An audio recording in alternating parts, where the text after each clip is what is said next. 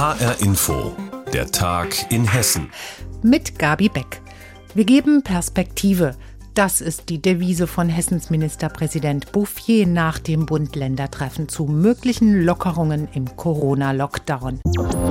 Und so hat er einen ganz kleinteiligen und detaillierten Plan vorgestellt, wie, wo und zu welchen Bedingungen ab Montag endlich gelockert wird. Unsere Wiesbaden-Korrespondentin Heidi Radvillas hat die Pressekonferenz für uns verfolgt und mein Kollege Dirk Wagner hat sie danach nach ihren Eindrücken gefragt. Der Beschluss der Länderchefs und der Kanzlerin, der sieht ja so einen Fünf-Stufen-Plan vor, äh, bei dem es den Bundesländern e-, eben möglich ist oder äh, in dem Land oder in bestimmten Regionen des Landes sehr unter Unterschiedliches umzusetzen, je nachdem, ob die Inzidenz dort äh, unter 50 oder zwischen 50 und 100 Neuinfektionen liegt. Und da hat es Hessen einen für mich sehr wichtigen äh, Schritt getan, hat nämlich gesagt, also dieses Mal werden die Öffnungsschritte, die an eine Inzidenz gebunden sind, diese Öffnungsschritte werden auf die landesweite Inzidenz bezogen werden und nicht wie sonst oft auf die Inzidenz in einzelnen Kreisen oder Städten. Das heißt, das vermeidet hier einen Flickenteppich und es wird etwas übersichtlicher als befürchtet sozusagen. Welche Schritte Richtung Öffnung gelten dann jetzt konkret ab dem kommenden Montag? Also einmal dürfen sich äh, zwei Haushalte treffen, maximal fünf Personen plus Kinder unter 14 Jahre. Dann werden die äh, Baumärkte äh, wieder geöffnet, die Buchhandlungen dürfen öffnen. Und äh, weil Hessen derzeit eine Inzidenz von 68 hat, also über 50 Inzidenz liegt, dürfen die Einzelhändler nicht breiter öffnen, sondern es ist in Anführungszeichen nur das Click and Meet möglich ab nächster Woche. Das aber immerhin. Das heißt, man macht einen Termin in dem Kleider- oder Schuhladen seines Herzens und kann dann dort shoppen gehen. Außerdem machen Museen, Galerien und Zoos äh, auf, auch hier nur mit Termin und alles mit Corona-Test. Dann sollen ja weitere Öffnungsschritte folgen, also möglichst schon im März. Was hat denn Volker Bouffier dazu gesagt? Ja, wenn es gut läuft und die Inzidenzen nicht weiter steigen, dann möglicherweise auch die Gastronomie, wenn auch hier dann erstmal nur die Außenbereiche, alles nur auf Termin wieder und mit Test. Sollten die Inzidenzen steigen, wird es diese weiteren Öffnungen nicht geben. Und sollten die Inzidenzen über 100 Neuinfektionen steigen, gibt es eine Notbremse.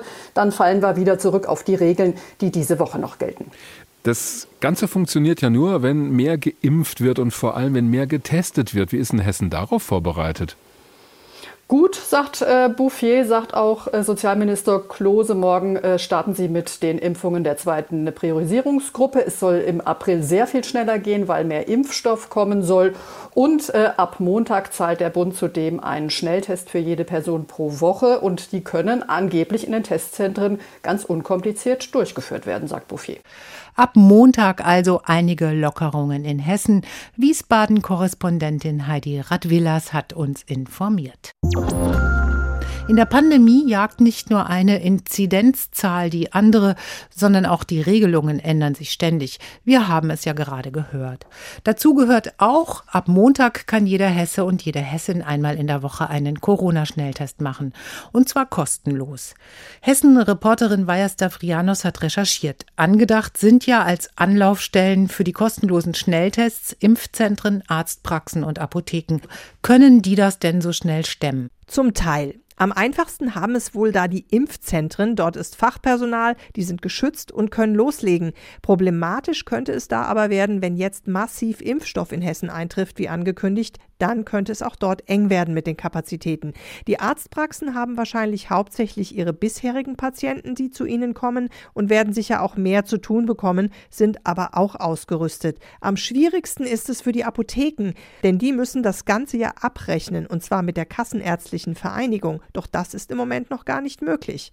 An was hängt es denn, dass die Abrechnung der Apotheken nicht klappt? Das liegt daran, dass die Kassenärztliche Vereinigung normalerweise nur mit den niedergelassenen Ärzten abrechnet. Dass Apotheken nun dazukommen, das muss erstmal vorbereitet werden.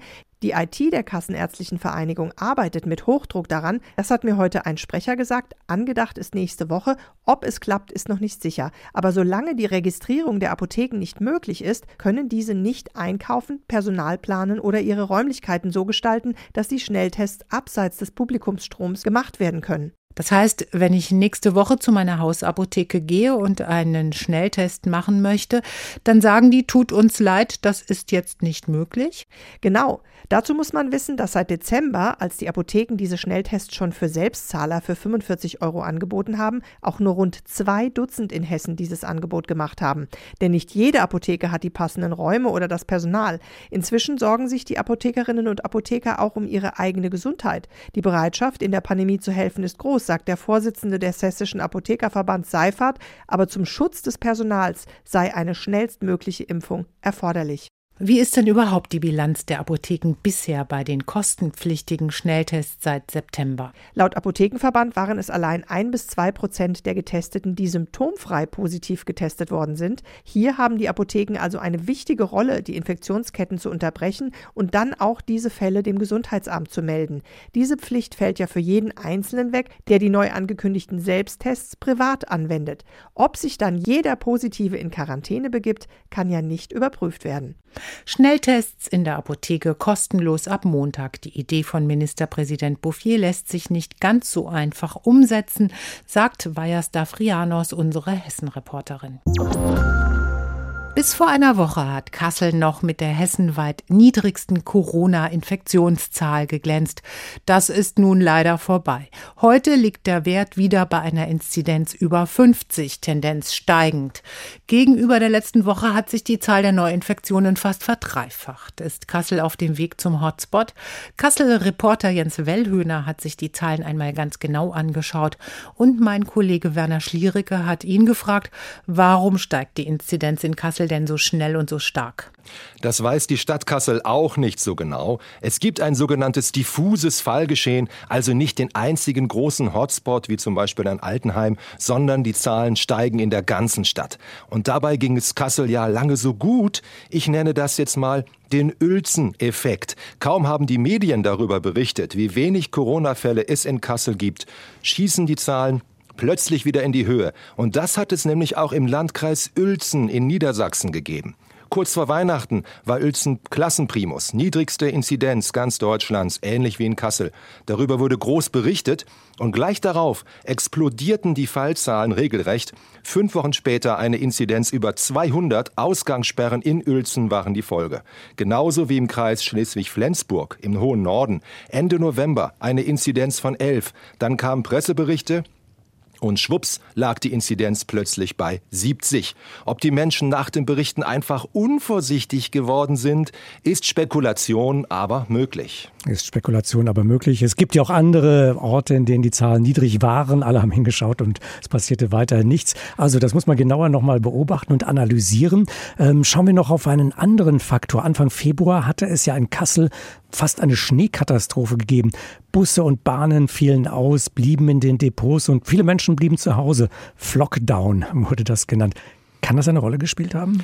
Das kann eine Rolle gespielt haben. Ich habe mir auf der Seite des Gesundheitsamts Kassel die Statistik angeschaut und ja, der Schnee fiel um den 8. und 9. Februar. Da waren die Corona-Zahlen zwar schon am Sinken, aber eine Woche nach diesem Flockdown sind sie regelrecht eingebrochen. Keine Schulen, keine Busse und Bahnen. Das hat sich ganz offenbar ausgewirkt, wenn man auf diese Statistik guckt. Jetzt fährt ja wieder alles, die Schulen sind offen und die Zahlen steigen. Vielleicht liegt es daran, dass die Leute unvorsichtig werden. Vielleicht, ja, mal gucken. Vielleicht denken Sie ja, bei uns ist Corona kein Problem mehr. Es kann aber auch eine Normalisierung nach dem großen Schneefall sein. Und die andere Möglichkeit, eine dritte Welle die sprichwörtliche dritte Welle, die kann es natürlich auch sein, dass die hier in Kassel jetzt angekommen ist. Mal schauen, wie es in den kommenden Tagen weitergeht. Kassel zwischen extrem niedriger Inzidenz und jetzt einem rasanten Anstieg der Corona-Zahlen. Jens Wellhöhner hat das Phänomen für uns analysiert. Und wir bleiben beim Thema Corona. Am 14. März finden in Hessen ja die Kommunalwahlen statt. Wer möchte, kann seine Stimme natürlich per Briefwahl abgeben. Das ist in Zeiten von Corona natürlich viel sicherer. Doch wie werden die Wahllokale in Zeiten von Corona vorbereitet? Reporterin Sina Phillips mit einem Einblick, wie sich die Stadt Kassel für die Wahl wappnet. Maske auf und ab ins Wahllokal. Wer seinen Stimmzettel persönlich in die Urne wirft, bemerkt sicher ein paar Hygienemaßnahmen. Anja Morell erzählt, dass die Stadt Kassel Kassel schon vor Monaten mit den Vorbereitungen der Kommunalwahl angefangen hat. Die stellvertretende Wahlleiterin zählt auf. Also in den Ohrenwahlbezirken haben wir ja zum einen die größeren Räume, die wir uns ausgesucht haben. Das gibt uns allen ein bisschen mehr Luft. Natürlich wird auch kräftig durchgelüftet, immer wieder alle 20 Minuten. Wir haben auch dort eine Einbahnstraßensituation geschaffen. Wir haben Plexiglaswände aufgestellt. Am Wahltag werde außerdem alles regelmäßig desinfiziert. Für ein möglichst geringes Infektionsrisiko. Manche Kasselaner fühlen sich mit den Maßnahmen wohl und werden auch in Zeiten von Corona auf jeden Fall ins Wahllokal gehen. Das ist Tradition und das werde ich auch beibehalten. Ist ja, man ist ja geschützt. Und für die zwei Minuten, wie man da reingeht, also sehe ich keine Gefahr. Außerdem mit dabei der eigene Kuli. Aber andere Kasselaner ziehen es dann doch vor, zu Hause ihre Kreuzchen zu machen. Ich wähle per Brief. In Zeiten der Pandemie ist es angebracht, die Kontakte durchaus zu begrenzen. Und vor allen Dingen ist es auch praktischer zu Hause am Tisch, den großen Wahlzettel durchzugehen, als in einer kleinen Box. Diese Kasselanerin hat schon per Briefwahl abgestimmt. Christian Geselle, Oberbürgermeister und Wahlleiter der Stadt Kassel, empfiehlt auch genau das. Die Stadt Kassel wie auch alle anderen Kommunen in Hessen über die kommunalen Spitzenverbände rufen die Menschen dazu auf, natürlich die sicherste Form der Wahlbeteiligung vorzunehmen. Das ist in Pandemiezeiten eben die Briefwahl. Für dieses sichere Wählen hat sich auch eine andere Frau aus Kassel entschieden. Allerdings nicht nur wegen der Pandemie. Aus Corona-Gründen und weil ich da einfach mehr Ruhe habe, die Kreuze da zu setzen, wo ich sie hinsetzen will. In Ruhe wählen müsste vor Ort aber auch möglich sein. Es dürfen schließlich nur wenige Personen ins Wahllokal. Für die, die keine Maske tragen können aus gesundheitlichen Gründen, hat Anja Morell von der Stadt Kassel eine Lösung parat. Wenn aber jemand doch ins Wahllokal geht, dann geht es natürlich darum, auch alle anderen zu schützen. Und dann schauen wir, dass die Person draußen so lange wartet. Wir wissen, dass sie da ist. Wir sagen, warten Sie einen kleinen Moment. Dann wählen erstmal alle, die schon im Wahllokal drin sind. Dann bitten wir die Person rein. Sie wählt. Wir lüften groß und wenn wir dann die Fenster wieder zugemacht haben, dann können alle anderen auch wieder weiter wählen, sodass hier keine Gefährdung stattfinden soll. Nicht nur der Schutz der Wähler ist wichtig, auch die Wahlhelfer erhalten entsprechende Anweisungen. Wir schulen aber auch alle Wahlvorsteher in den wichtigsten Regelungen und alle, die bei der Wahl mitmachen, kriegen von uns auch ein kleines Hygienekonzept mit, damit jeder weiß, worauf er sich einlässt. Plexiglaswände, regelmäßiges Lüften und Händewaschen sowie ausreichend Desinfektionsmittel erhöhen außerdem die Sicherheit der Helfer. Für die Kommunalwahl ist also alles vorbereitet, ob per Briefwahl oder dann vor Ort im Wahllokal. Wahllokale stellen sich Corona-sicher auf die Kommunalwahl ein. Sina Philipps hat uns das erklärt am Beispiel der Stadt Kassel. Und das war der Tag in Hessen mit Gabi Beck. Mehr Nachrichten aus Hessen gibt's immer auch auf hessenschau.de.